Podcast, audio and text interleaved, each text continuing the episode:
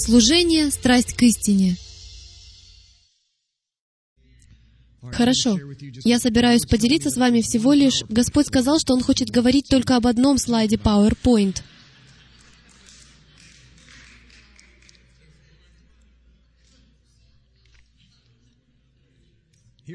Ну вот в чем проблема. Он не сказал мне, что это за слайд.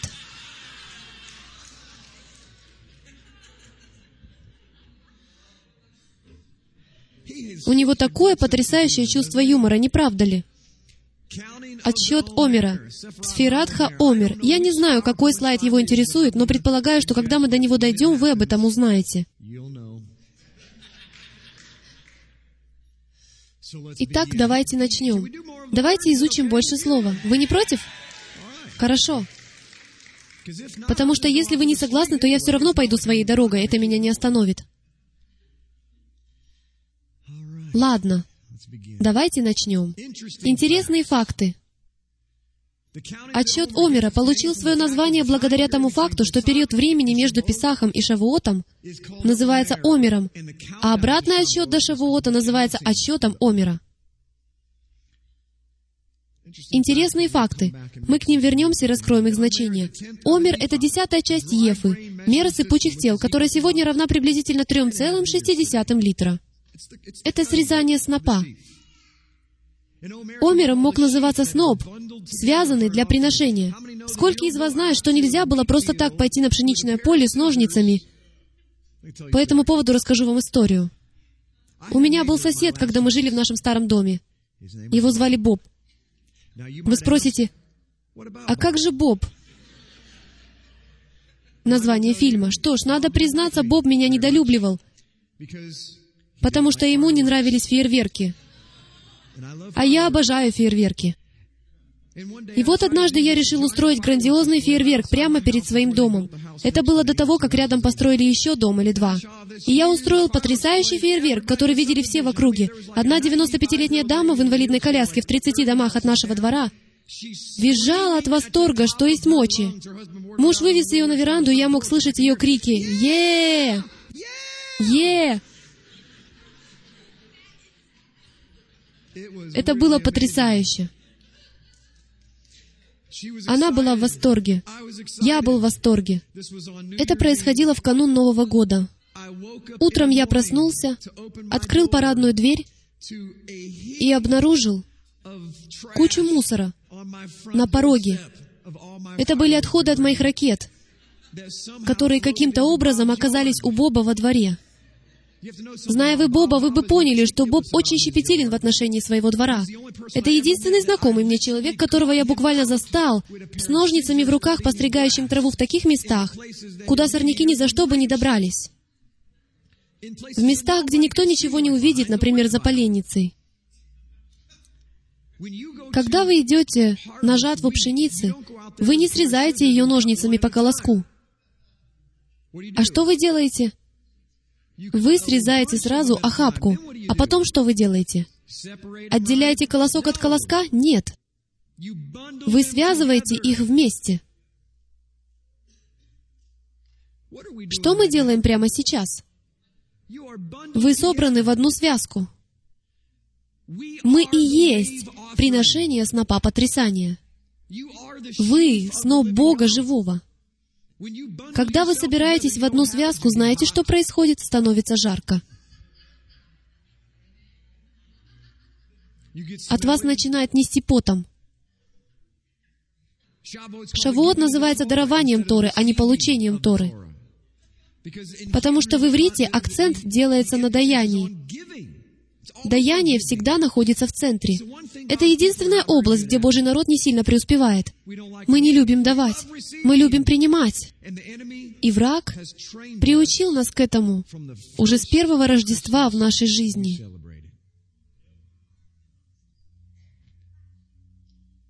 Могу вам точно сказать, у меня в памяти ничего не отложилось о младенце Иисусе. По правде говоря, младенца Иисуса с трудом можно было отыскать под гигантской елкой и горой подарков.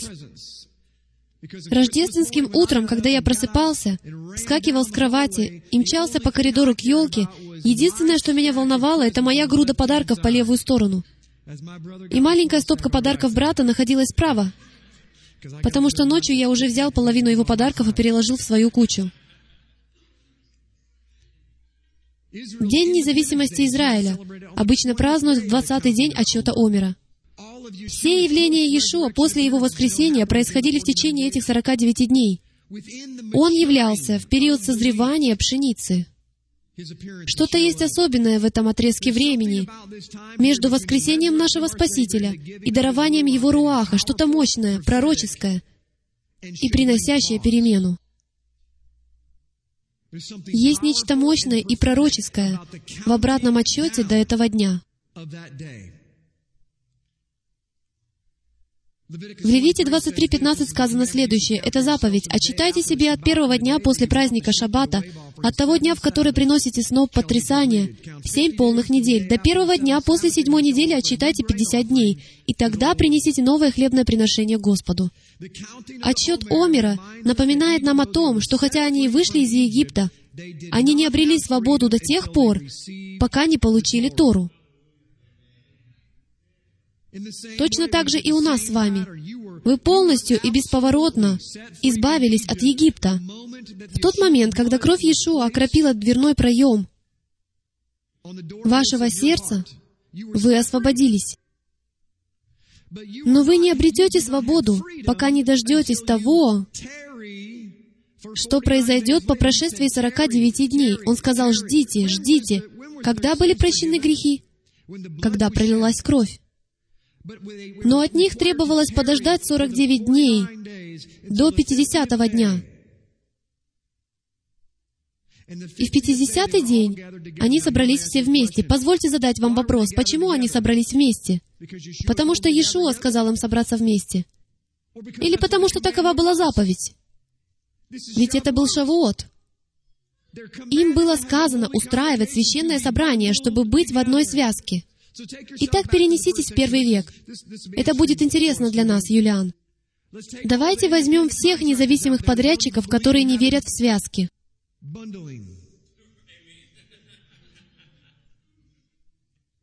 Помните закон экстраполяции? Новый закон, который я вывел. Он гласит, что если что-то истинно здесь, то оно будет истинно, если это экстраполировать. Давайте вернемся назад во времена и экстраполируем философию того, что мне не нужно быть в одной связке с моим братом. Итак, вы возвращаетесь назад во времени. Это праздник Шавуот, и вы говорите, мне не обязательно быть в одной связке с моим братом. Я независимый подрядчик, я смотрю онлайн. Даже если вы живете в трех домах от места собрания. Угадайте что? Святой Дух не сошел через всемирную паутину интернета. Святой Дух сошел на тех, кто избрал быть послушным заповеди и состоял в связке друг с другом. И Руах наполнил тот дом, наполнил то место. Вот почему спутниковые тарелки играют такую важную роль, потому что мы знаем, что все не смогут быть здесь. Мы знаем, что в стране недостаточно общения, да и во всем мире. Это новое, очень молодое движение, в котором люди возвращаются к началу и делают библейские вещи по-библейски. Люди нуждаются в единомышленниках. Им нужно общение. Люди спасаются в поместных общинах в Оклахоме. Уже и не помню, сколько людей обрело спасение на прошлой неделе. Поздравляю и добро пожаловать домой. Истинная свобода, друзья мои, это не когда ты узнал о Торе. Истинная свобода — это не когда ты вышел из верований, учений и традиций человеческих. Истинная свобода — это не когда ты начал соблюдать Тору. Послушайте, что я скажу. Истинная свобода это не когда ты начинаешь соблюдать заповеди. Если бы это было так, тогда нашим праотцам не нужен был бы Ишуа. Поскольку я уверен, что они соблюдали заповеди куда лучше меня или вас. И ортодоксальные иудеи сегодня проделывают отличную работу, исполняя все пункт за пунктом. Истинная свобода это когда ты исполнен разума Яхве. Это наполнение Святым Духом. Это когда огонь Божий поглощает в тебе все, что не от Него, и освобождает тебя от рабства страха, беспокойства, стресса, ненависти, гнева, горечи и негодования. Истинная свобода обнаруживается в соблюдении заповедей посредством свободы, посредством работы Святого Духа в вашей жизни. Почему так происходит, что некоторые общины, состоящие в этом движении уже 50 лет, угасают и вымирают? Почему некоторые из них адресуют свои послания все тем же 12 членам? Потому что не так уж много людей хотят слышать послания о заповедях. Да нет же, они хотят. Но сначала они хотят услышать сердце Божье. Один человек пришел к нам в общину пару лет назад. Он подошел и пожал мне руку. Это было неловкое рукопожатие. Знаете почему? Потому что он никак не хотел отпускать мою руку. С вами такое бывало, вы стоите, трясете руку, а сами думаете, ой-ой, что же будет дальше? Он пристально посмотрел мне прямо в глаза и произнес, я смотрю вас онлайн уже три месяца. Я пришел сюда, чтобы присовокупить чувства к посланию. Я никогда не забуду ту доктрину, которую он мне открыл, потому что он сказал мне, что нужно миру, чтобы услышать это послание. Им нужно ощутить Иисуса. Им нужно почувствовать Иешуа Хамашеха через нашу жизнь, осязаемого. Им нужно услышать имя Яхвы через то, кто мы есть. Это и есть дверь. Как только они почувствуют живого Бога, они тут же поймут, что вы в их команде. А когда они узнают, что вы в их команде, у вас появляется право говорить в их жизнь. И они будут слушать все, что вы имеете сказать. Послушайте, если истинная свобода — это делать вещи так, как Он постановил, и это приносит благословение, точно так же мы должны принять, что освобождение начинается с крови и полностью завершается Духом. Левит, глава 14. Брат уже упоминал ее сегодня, это моя любимая глава в Библии. Друзья-христиане сказали бы, Левит? Да кому вообще может полюбиться какая-либо глава из Левита? Кстати говоря, как пишется слово «левит»? Ее впору читать детям, чтобы они поскорее заснули. Это фантастика. Тут говорится о ритуальном очищении прокаженного. «И сказал Яхве Моисею, говоря, вот закон о прокаженном. Когда надобно его очистить, приведут его к священнику. Священник выйдет вон из стана. И если священник увидит, что прокаженный исцелился от болезни прокажения, то священник прикажет взять для очищаемого двух птиц живых чистых, кедрового дерева, червленную нить иисопа, и прикажет священник заколоть одну птицу над глиняным сосудом, над живою водою. А сам он возьмет живую птицу, кедровое дерево, червленую нить и соп, и омочит их, и живую птицу в крови птицы заколотой над живою водою, и покропит на очищаемого от проказа семь раз, и объявит его чистым, и пустит живую птицу в поле. Звучит как сценарий к фильму ужасов. Минуточку, Боже, Ты говоришь мне... Представляю, если бы я был первым, кому такое сказали. Ты хочешь сказать, Моисей, что, будучи на горе, ты был абсолютно трезвый? Я правильно понял? Потому что ты говоришь, что мне нужно взять птицу, убить ее, слить кровь в сосуд с проточной водой. Затем мне нужно взять другую птицу, обернуть ее висоп, кедровое дерево, и что там ещеисоп, червленную нить, кедровое дерево. И я должен окунуть живую птицу со всем этим добром, в то время как она смотрит на меня в полном изумлении. Что, скажи на милость, ты собираешься делать? И я окунаю живую птицу, завернутую во все эти штуки, в кровь ее брата. Я хорошенько погружаю ее туда, а затем вынимаю и отпускаю.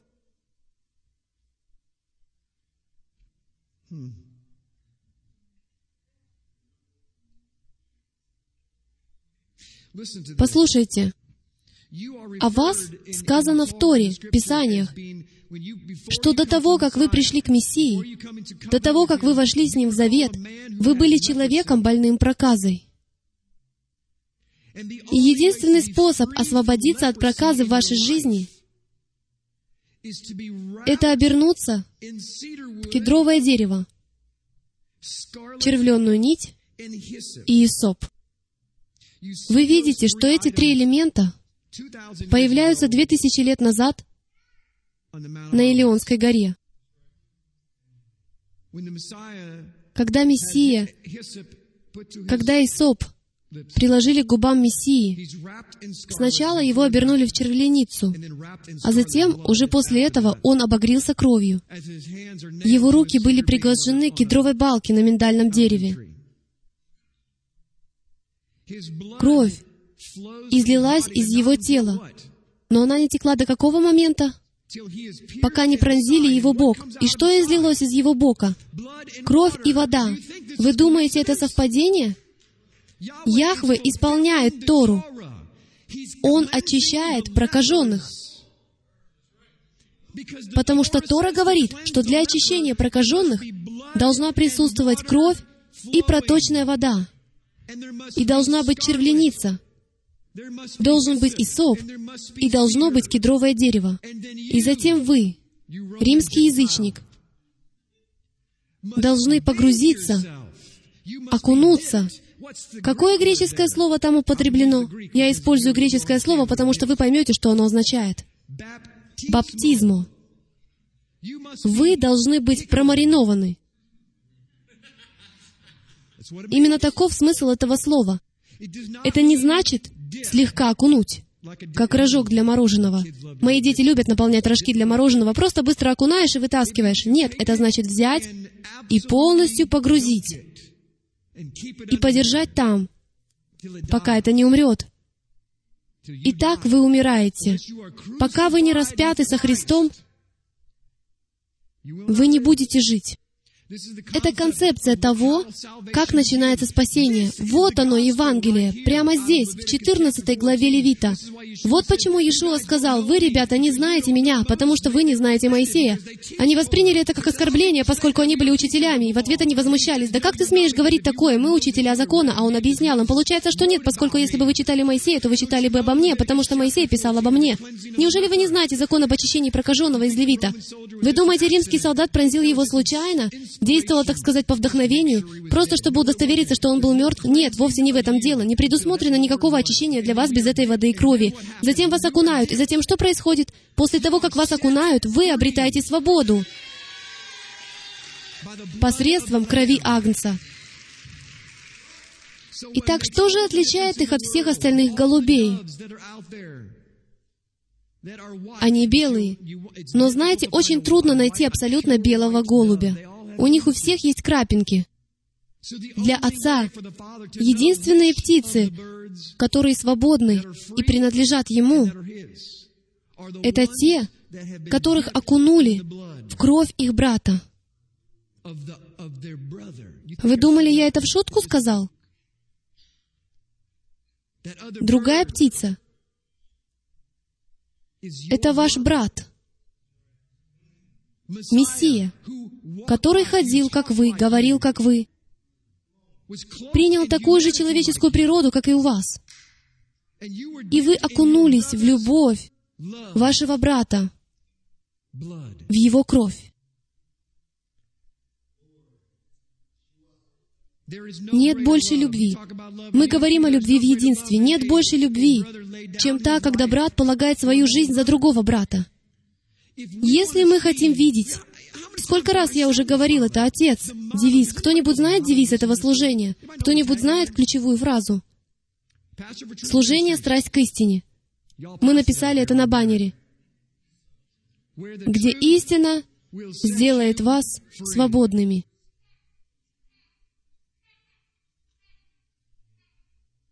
Знаете, что я понимаю? Я всегда полагал, что истина — это написанное слово. А отец сказал нет. Вот что в тебе не так, Джим. Вот что в тебе было не так. Джим, посмотри на свое служение. Три года назад ты собирался в подвале с двадцатью единомышленниками. Сегодня тысячи и тысячи людей по всему миру смотрят тебя онлайн. И жизнь тысяч людей изменилась. Как это произошло? Потому что первые пять лет твоего служения ты учил написанному слову. Почему же сейчас происходит этот экспоненциальный рост? Потому что я узнал то, что имеет огромную силу. Я вам это покажу. Это прекрасно проиллюстрирует мою мысль, поскольку это iPad. И подсветка есть. Итак, какие цвета вы видите? Все из вас сказали черный и белый. Позвольте задать вопрос. Почему вы сначала назвали черный?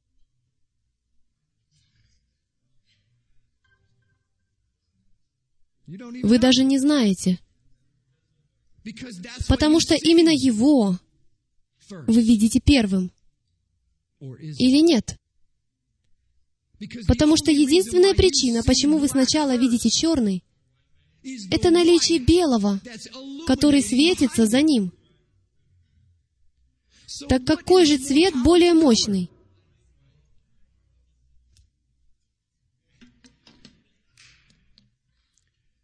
Белый — слуга черного. Потому что белый занимает место сзади и говорит, «Я хочу осветить для вас мое написанное слово». Мудрецы древности называли их белым огнем и черным огнем. Белый огонь — это Святой Дух, Руаха Кадеш, дыхание живого Бога, выдох, и образовалась земля. Земля образовалась на фоне дыхания. Но дыхание избрало занять незаметное место по отношению ко всему видимому. Мудрецы говорят, даже в иудаизме, хотя они и не имеют доступа. Впрочем, доступ у них есть, но самого духа они не имеют.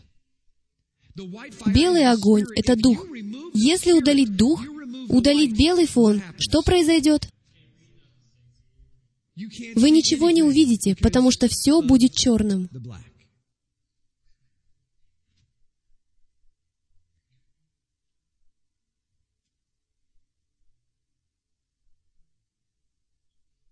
Если есть Дух, то вы видите Слово Божье. Скажу вам, что сегодня некоторые люди утверждают, что жизнь — это написанное Слово Божье. Но Яхве говорит вам сегодня, как и четыре тысячи лет назад, у подножия горы. Жизнь — это не написанное Слово Божье. Жизнь — это когда ты живешь написанным Словом Божьим. Когда вы живете написанным Словом Божьим посредством Руаха Хакадеш, вы демонстрируете, как сказал наш брат, подтвердив то, о чем мы говорили вчера на шаббатнем служении, что в саду люди были настолько близки к живому Богу, что они излучали свет Божий, они отражали свет Божий в такой степени, что единственное, что можно было видеть, это свет Божий. Было бы потрясающе, если бы вы перестали говорить Слово Божье, а начали бы демонстрировать его своей жизнью. Вы бы стали светом для народов, и мир, погруженный во тьму, пришел бы к свету. Что мы имеем сейчас, так это горстку людей, разбросанных по миру, которые говорят, это Слово Божье. Как сказал мой друг, я произнесу это так, как делал он. Футболочное служение. Это Слово Божье, это Слово Божье, это Слово Божье. Эй, это Слово Божье. Нажмите кнопочку «Нравится» на моей странице Facebook. Нажмите кнопочку «Нравится» на моей странице Facebook. Это Слово Божье. Единственные люди, которые нажимают «Нравится» на этой странице Facebook, это люди, которые говорят то же самое. Таким образом, мы получаем тысячи людей, которые говорят, это Слово Божье, это Слово Божье. Мадам, прошу прощения, вы знаете, что это Слово Божье, или вы меня не слышите? Бамс! А теперь видите, что это Слово Божье? Отец хочет, чтобы вы просто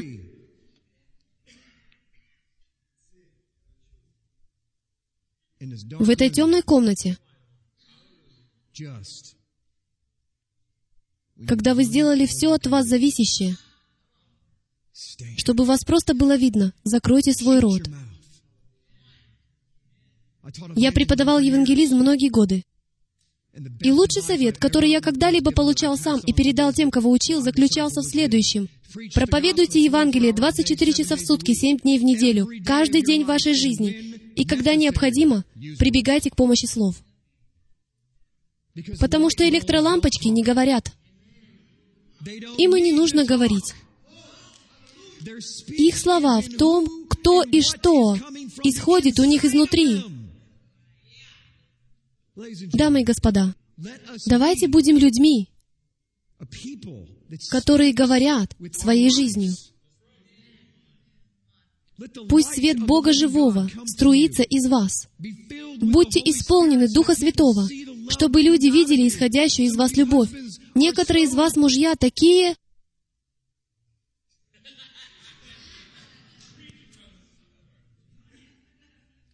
Такие угрюмые. Не понимаю, как ваши жены с вами ладят. Вам нужно прославить Бога за то, что они это делают. Я славлю Его за это каждый день. Вам и не вдомек, что это значит — быть замужем за таким, как я. Я не очень-то приятный человек, когда не поем или не посплю. Но я знаю одно. Я хочу светиться изнутри, потому что я — храм Святого Духа. И единственный способ, как я могу узнать все Слово Божье, не делая его при этом бряцающим кимволом, это просто включить свет. Может, нам перенять идею у сети бюджетных отелей «Мотель 6»?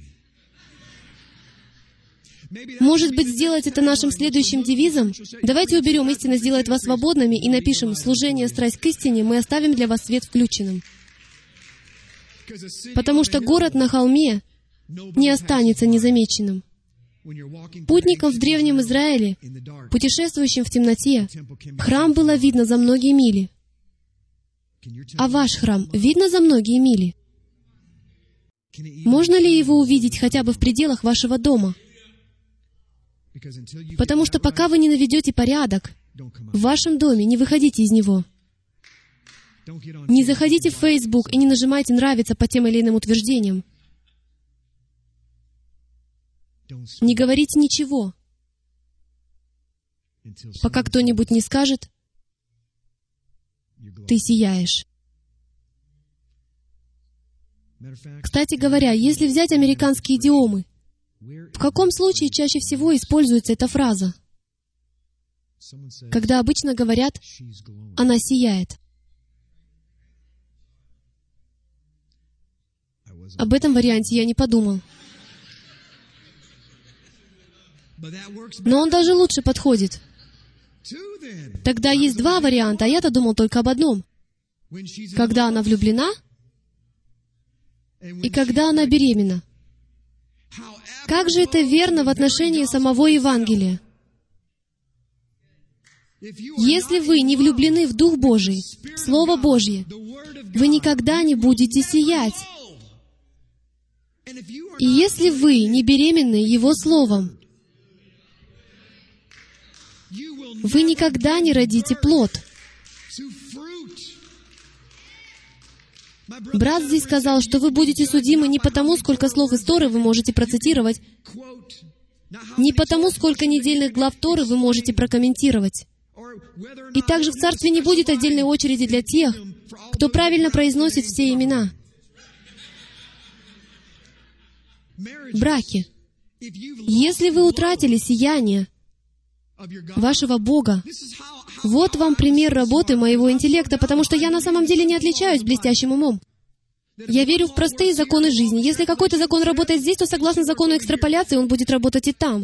Поэтому, если вы не приносите плод для Всевышнего Бога, это потому, что вы не влюблены в Него и не влюблены в Его Слово. Вы не можете любить Духа и не любить Слово. Вы хотите знать, почему харизматическое движение так по-настоящему и не пошло на взлет и не обрело силу Божью? Потому что они отреклись от силы, приняв вид благочестия белого огня. И они отвергли непогрешимость, основательность и значимость черного огня. Нельзя любить только Дух и не любить Слово, поскольку Дух и есть Слово. Нельзя их разделять. Разделите их и останетесь ни с чем. Вы выделяете черное. Знаете, что делает черное? Черное защищает вас от силы белого. Потому что если бы это был на самом деле Дух Божий, и я убрал бы черную завесу, то этот белый огонь уничтожил бы вас, как Надава и Авиуда. Слово Божье названо как? Оградой. Для чего служит ограда? Она защищает. Ограда выполняет две функции. Она защищает вас от внешних сил, и она же защищает вас от чего? От внутренних сил. А что такое внутренние силы? Мощь живого Бога. Что делали левиты? Мы говорили с вами в прошлый раз, что они располагались вокруг скини. И что они делали? Они становились лицом наружу. Для чего? Для того, чтобы защитить народ от Бога. Поэтому, если вы с неуважением относитесь к Духу живого Бога, и вы не относитесь с уважением и любовью к инструкциям Божьим, вы никогда не будете сиять для Бога и никогда не произведете что-либо для Бога и будете извергнуты прочь от Него в тот день. Итак, подобно этому, мужья, если вы не относитесь с уважением к духу вашей жены и не относитесь любовью и уважением к инструкциям, которые так важны для нее, простым инструкциям, которые она установила, и которые делают ее счастливой, вы не сможете сиять любовью к ней, и вы не сможете произвести никакого плода в вашем браке. Он обернется для вас раковой опухолью. Перестаньте тыкать пальцем свою жену и твердить, что это она во всем виновата. Повзрослейте и будьте мужчиной. Имейте мужество поднять руку и сказать, «Это моя вина». Потому что именно так поступил Иешуа в отношении своей невесты. Когда Хасатан, я убежден, что так оно и было, говорил две тысячи лет назад, «Яхве, взгляни на всех этих людей, они все мертвы в своих грехах. Убей их. Твой закон говорит, что они должны умереть». А Иешуа сказал, «Нет, это моя вина. Я приму удар, я приму пулю, я приму распятие». Мужья, примите распятие. Примите распятие. Если вы это сделаете, вы воскреснете. Вы будете сиять, потому что любая приличная женщина влюбится в благородного мужчину.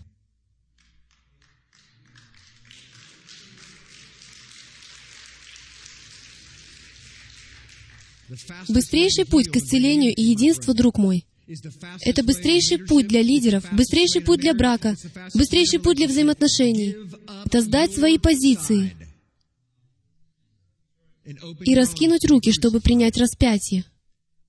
И вы увидите, как изменится ваша жизнь, и как вы будете взяты на вершину горы. Откровение. На вершине горы. Люди получили откровение на горе Синай через огонь, не сходивший сверху. Его народ получил другую сторону откровения ровно 1200 лет спустя, через огонь, не сходящий на них сверху. Они получили новое видение. Посмотрите. В притчах 29.18 говорится, «Без откровения свыше народ не обуздан». В другом переводе сказано следующее. «Без видения свыше гибнет народ». Сколько из вас слышали, как это местописание проповедовали с кафедры? Нет видения, люди гибнут. Сколько из вас слышали это в контексте строительства здания? Мы должны иметь видение. Мы должны получить видение. Место без видения. Знаете что? Давайте выясним, что такое видение Божье. Поскольку если что-то и исходит из глаз Мессии, то это что? Огонь. Свет. Поэтому, если мы хотим быть в видении Божьем, то мы должны обратить внимание на вторую часть этого стиха. «А соблюдающий Тору блажен». Никто прежде не слышал эту часть стиха? Кто-то лихорадочно листает свою Библию. Мне такого не надо, я уверен, что этого там нет. Пожалуйста, откровение. Слово, переводимое как «откровение» или «пророчество», это «хазан». Произнесите все «хазан».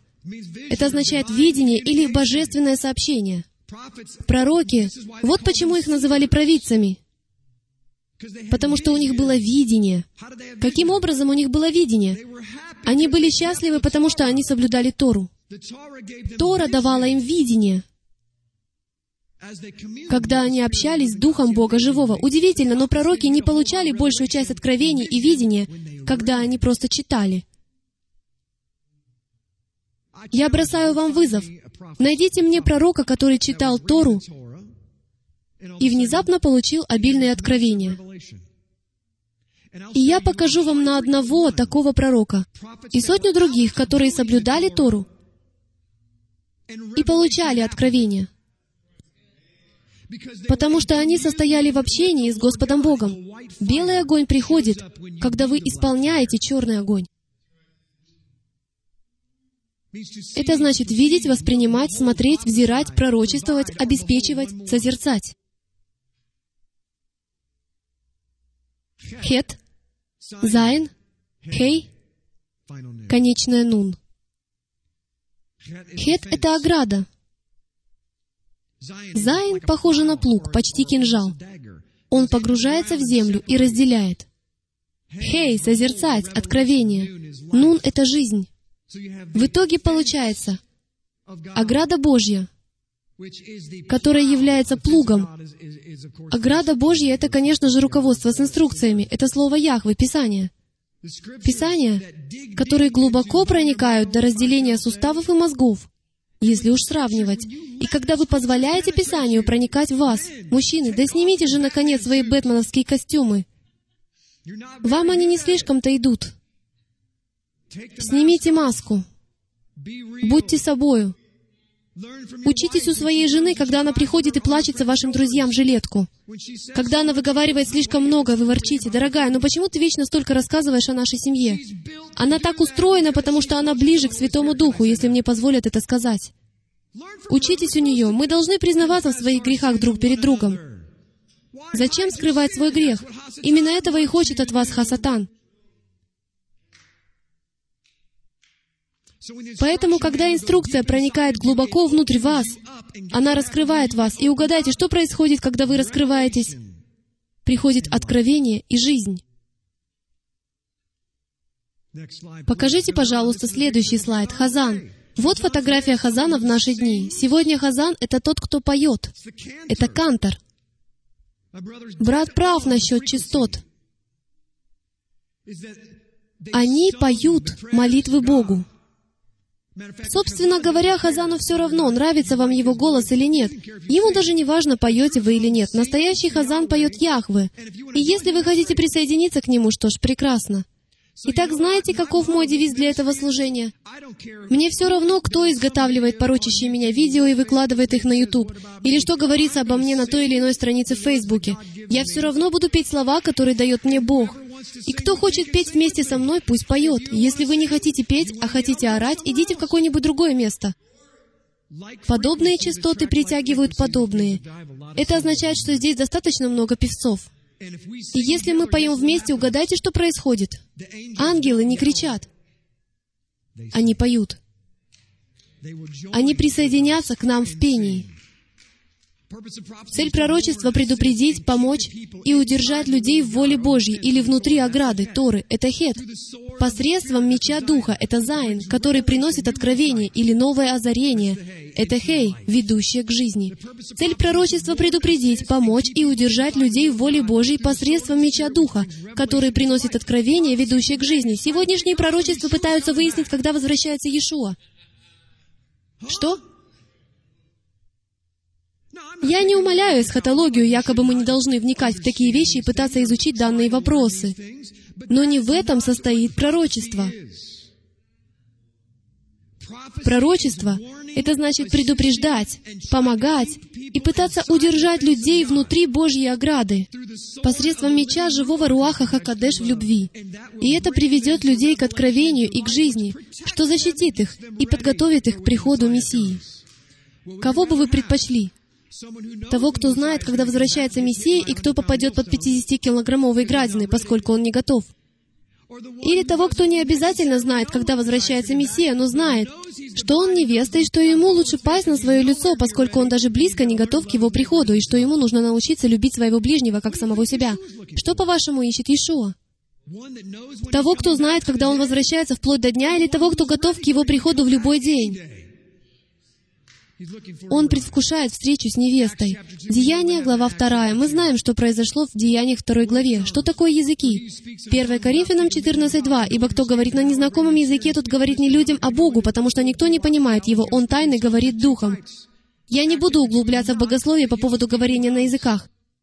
Есть два вида языков. То, что описано в Деяниях 2, это не дар говорения на языках. В Деяниях 2 главе описано говорение на существующих языках, чтобы донести Евангелие до других людей.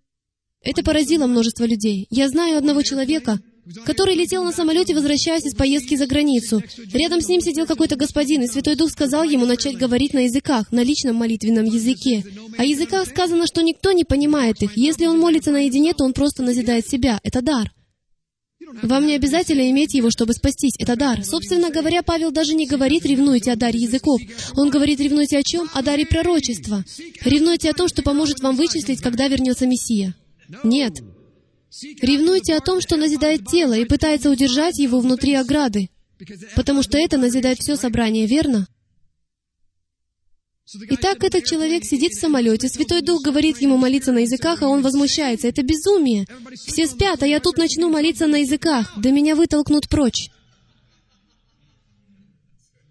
Проходит 30 минут, он начинает молиться на языках, молиться духом потихонечку себе под нос.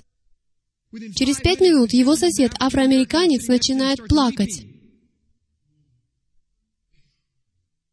Святой Дух говорит, говори погромче потому что теперь надо перекрыть звук его рыданий. Он начинает молиться духом немного громче. Его сосед, наконец, перестает всхлипывать и говорит характерным для выходцев из Африки надломленным голосом, «Расскажи мне больше об этом Иисусе». Вы можете целый день сидеть и твердить, «Я не верю в говорение на языках». Но тот афроамериканец, принявший Иешуа в тот день, наверняка верит. Потому что с ним произошло то же самое, что и во второй главе книги Деяний. И я могу рассказать вам еще случаи, много случаев. Когда Яхве хочет достучаться до человека, он готов использовать все, что угодно. Хоть ослицу, как в случае с Валаамом. В Псалме 39.9 сказано, «Я желаю исполнить волю Твою, Боже мой, и закон Твой у меня в сердце». Каким образом закон у него в сердце? В Псалме 142.10 сказано, «Научи меня исполнять волю Твою», то есть Тору потому что Ты, Бог мой, Дух Твой благий доведет меня в землю правды или праведности. Деяния 13.22 вторят этому. «Нашел я мужа по сердцу моему, Давида, сына Иисеева, который исполнит все хотения мои». Прочитайте Псалом 118, где говорится, «Желаю исполнить заповеди Твои и соблюдать их всем сердцем, разумом, душой и силой». В Матфея 6.9 сказано, «Молитесь же так, Отче наш, сущий на небесах, да светится имя Твое, да приедет Царствие Твое, да будет воля Твоя и на земле, как на небе. Дамы и господа, если вы вникнете в значение слов, вы обнаружите, что воля Божья в том, чтобы его народ вернулся в Эдем, вернулся в завет с Ним. Мы интерпретируем это достаточно вольно. Мы хотим исполнять волю Божью. Как было бы хорошо, если бы мы исполняли Его волю. Я не знаю, в чем заключается воля Божья, поэтому я напишу книгу «Целеустремленная жизнь». И выложу в ней жизненные цели. Люби Бога. Хорошо, я хочу любить Его, но как мне любить Его, исполнять Его волю? Замечательно. И тут у нас получается замкнутый круг. Я должен любить Бога, исполняя Его волю, но я так и не удосуживаюсь определить, что такое воля Божья. Поэтому давайте выясним, что такое воля Божья. В 1 Иоанна 5.2 говорится о воле Божьей, что мы любим детей Божьих. Узнаем из того, когда любим Бога и соблюдаем заповеди Его. Ибо это есть любовь к Богу, это воля Божья, чтобы мы соблюдали заповеди Его. И заповеди Его не тяжкие.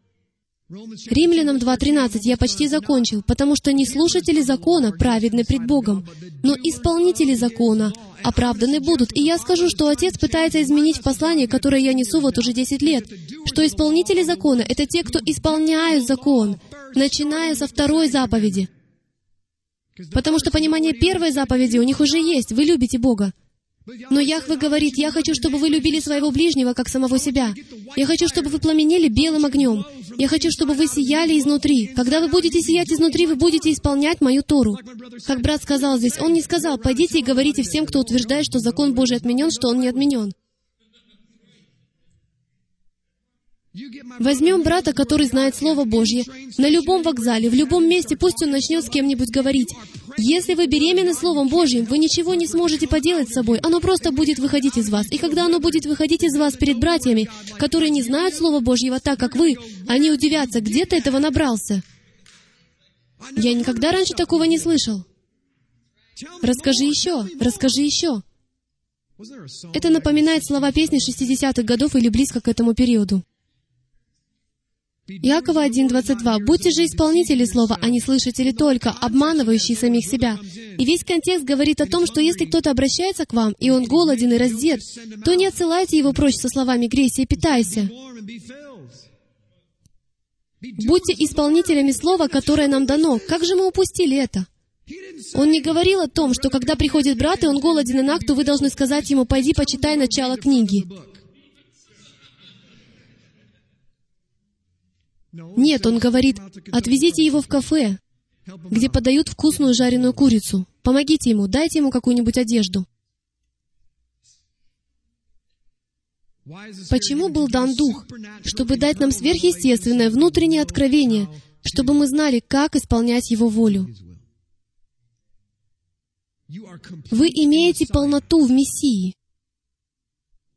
когда начинаете сиять, когда вы получаете дар Святого Духа. Почему в деяниях они крестились во имя Иешуа, и Петр говорит, а они приняли Святого Духа? На что люди удивились, какого Святого Духа? Выходит, нам надо еще принять дар Святого Духа. Они крестились, уверовав. Они соблюдают Тору, но они не исполнены Святого Духа. Признаюсь, я буду первым, кто разведет руками и скажет, я понятия не имею, как это работает.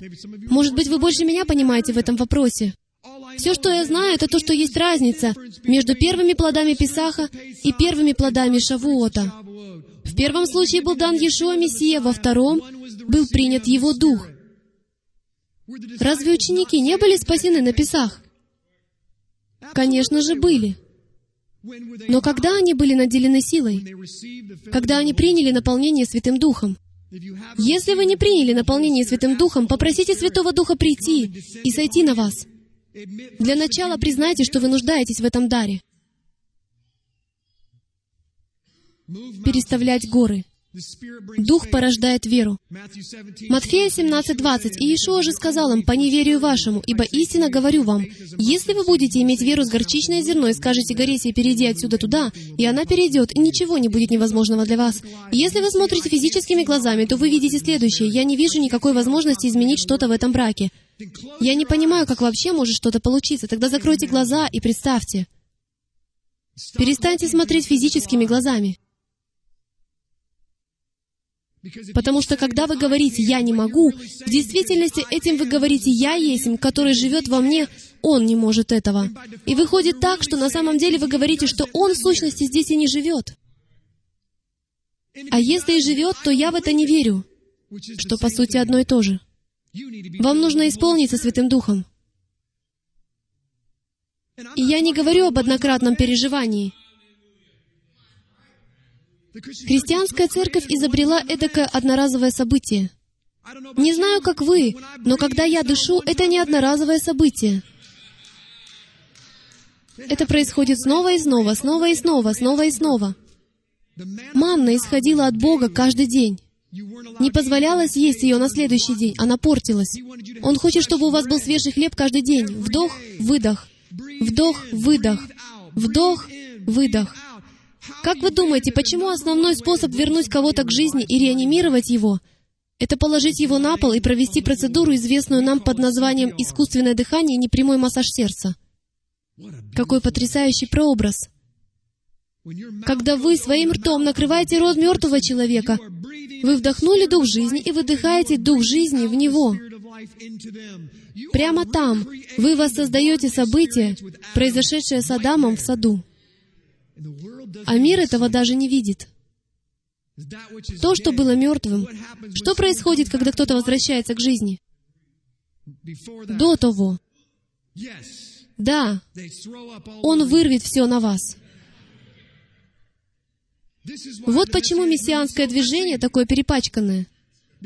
Потому что они вдыхают немного жизни, и потом их выворачивает на всех вокруг.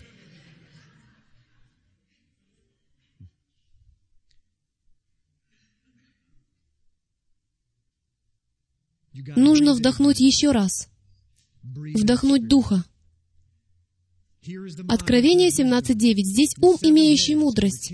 Семь голов или царей — суть семь гор, на которых сидит жена. Горы — это нечестивые цари и князья этого мира. Они — сильные века сего, которые берут власть над городами. Помните князя Персидского в книге Даниила? Дальше, пожалуйста. Марка 3.26. «И если сатана восстал на самого себя и разделился, не может устоять, но пришел конец его. Никто, войдя в дом сильного, не может расхитить вещей его, если прежде не свяжет сильного, и тогда расхитит дом его». Ефесянам 6.12, «Потому что наша брань не против крови и плоти, но против начальств, против властей, против мира правителей тьмы века сего, против духов злобы поднебесной». Дальше. «Когда сильный с оружием охраняет свой дом, тогда в безопасности его имение». Сильный — это нечистый дух. Когда же сильнейший его нападет на него и победит его, тогда возьмет все оружие его, на которое он надеялся, и разделит похищенное у него. Когда нечистый дух, это говорит не Джим Стейли, это Евангелие от Луки 11.24. Когда нечистый дух выйдет из человека, это для всех вас, тех, кто чтит свои еврейские корни, но не верит больше в сатану. Вы отказываетесь верить в служение освобождения, вы отказываетесь верить в нечистых духов. Прочтите конец книги хотя бы раз в жизни. Когда нечистый дух выйдет из человека, то ходит по безводным местам, ища покоя и не находя, говорит, «Возвращусь в дом свой, откуда вышел». Когда вы доходите до послания Ефесянам главы 6, описывающей все оружие Божье, вот что там говорится. «Итак, станьте, припоясав чресла ваше истинную, и облегшись броню праведности, и обув ноги в готовность благовествовать мир, а паче всего возьмите щит веры, которым возможете угасить все раскаленные стрелы лукавого, и шлем спасения возьмите, и меч духовный, который есть слово Яхве, Тора, Молитесь по Торе от бытия до откровения. Кстати говоря, и старайтесь о всем самом со всяким постоянством и молением о всех святых. Итак, поехали. Этим мы и закончим. Сначала сказано «чресло, припоясанное истиной». Что является противоположностью этому? Чресло, припоясанное традициями. Броня праведности. Что является противоположностью этому? Броня беззакония. Потому что праведность определяется как обыкновение делать правильные вещи, то есть соблюдать Тору, соблюдать Слово Божье. Ноги, обутые в готовность благовествовать мир. У скольких ноги обуты во враждебность, ненависть, горечь, зависть, эгоистичные амбиции и лживость, злословие. И поскольку я знаю, что мои враги сейчас это слушают, покажите мне в Библии, где сказано, что у вас есть право скрытно злословить кого-то и создавать липовые аккаунты в Фейсбуке, чтобы просто иметь возможность говорить зло, и чтобы никто не знал, кто вы на самом деле. Есть в этой вселенной тот, кто знает вас. Вы будете держать отчет за все злое, сказанное вами в адрес ваших братьев. Истинный верующий не обувается в готовность проповедовать ненависть. Он обладает щитом веры. Что является противоположностью этому? Щит неверия или обмана? Последнее, но немаловажное, шлем спасения. Противоположность ему — шлем рабства или несвободы. У некоторых из вас спасение ассоциируется, потому что вас так учили, со спасением от ада. Спешу сообщить вам, что ад — это только начало. Мы должны обрести спасение от всего прочего, что прилеплено к нам — Некоторые из вас воспитывались в ужасных условиях. Некоторым из вас довелось испытать домогательство со стороны собственного отца. Вы носили это в себе. Вы никому не говорили. Это портал или открытая дверь для Хасатана, через которую он может войти и уничтожить вас, через дух страха и рабства. А вы думаете, что это просто мысль или действие? Это нечистый дух, потому что мы живем на территории нечистых духов. И их задача состоит в том, чтобы найти открытые двери, чтобы можно было манипулировать и организовывать вашу жизнь, и создавать зависимости в вашей жизни. О да, они позволят вам иметь спасение, в то время как ваш брак находится в плачевном состоянии вот уже 45 лет. Некоторым из вас требуется освобождение от этого. И вы обретете это освобождение только когда найдете кого-то, кто исполнен Духа Бога Живого и может посмотреть вам в глаза и сказать, «Брат, сестра, на тебе что-то есть. Тебе нужно освободиться. На всех нас что-то да есть. Мы уже установили, что у всех у нас есть запах. В духовной сфере то же самое. В нас происходит внутренняя борьба, чтобы служить нашему царю. Римлянам, глава 7. Вы хотите приносить плод? В Римлянам 7 говорится, «То, что не хочу, делаю». Вот она, это внутренняя борьба. И она происходит, потому что вы не боретесь внутри. Покопайтесь в своей Библии. Вы боретесь вовне. Нужно бороться с чем-то, что нельзя увидеть. Вы думаете, что это ваша жена, ваш муж, ваш друг или ваш сын? Ваша битва не против плоти. Вы продолжаете впустую расходовать силы, потому что вы не знаете, кто ваш враг. Наибольшее преимущество вашего врага в том, что он невидимый. А вы не воин. Вы не готовы вступить в войну. Вы смотрите в зеркало и даже не подозреваете, что ваш злейший враг — это вы сами. поскольку ваше недостаточное знание Слова Божьего парализует вас, и враг умело использует вас. Вы называете себя верующим в Мессию, и между тем вы говорите самые ужасные вещи о своей жене или о муже. Жены, молитесь за своих мужей. Перестаньте перемывать им кости. Перестаньте жаловаться. Встаньте на колени и обратитесь к вышестоящим властям. Яхве прекрасно действует через голову мужей, потому что в последний раз, когда я читал свою Библию, там было сказано «Христос — глава мужу». Хотите заставить ему неприятности? Молитесь.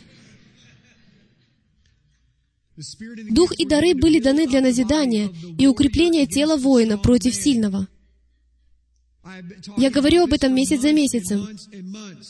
Мы выступаем против врага на его территории. Знаете почему? Потому что на самом деле это не его территория. Он украл наше наследие, и Яхве вот-вот заберет его обратно.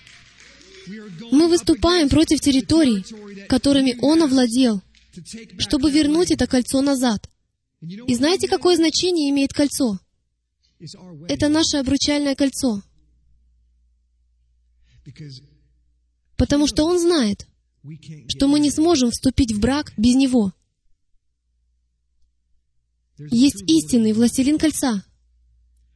И это не Вильзевул.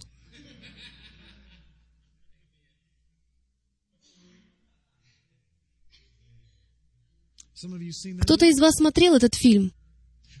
Откуда, по-вашему, они почерпнули эти идеи? Вы думаете, Хасатан не знает, как это работает? Неужели вы думаете, что народ в Голливуде изучает Писание? Или же их видения и сны приходят из другого источника? Потому что я могу показать вам больше Писаний касаемо «Властелина колец», чем вы когда-либо увидите. Я не рекламирую этот фильм. Я показываю вам, что духовная сфера, Поднебесье, пытается убедить вас, что кольцо у них. Где обычно можно найти этого зеленоватого гоблиноподобного парня? В темных пещерах под землей. Он держит в лапах свою прелесть.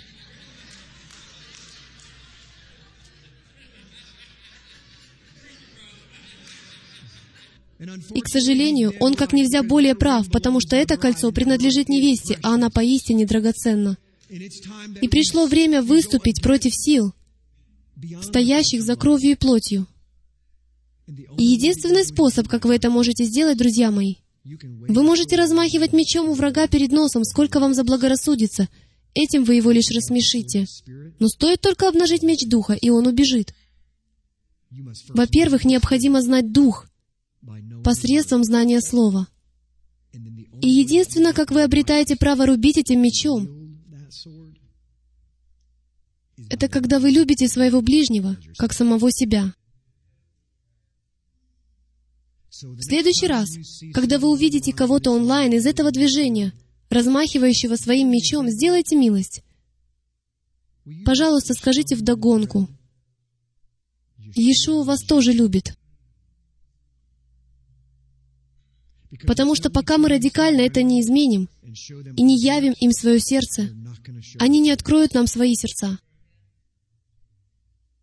А пока они не откроют нам свои сердца, мы не сможем помочь Господу Богу написать на их сердцах начало книги. Встаньте, пожалуйста. Служение стрелы Ефраима существует только благодаря пожертвованиям верующих, как вы. Чтобы обеспечить выживание этого служения, пожалуйста, посетите страницу «Помощь» на www.ephraimzeros.com. Нам нужна ваша поддержка.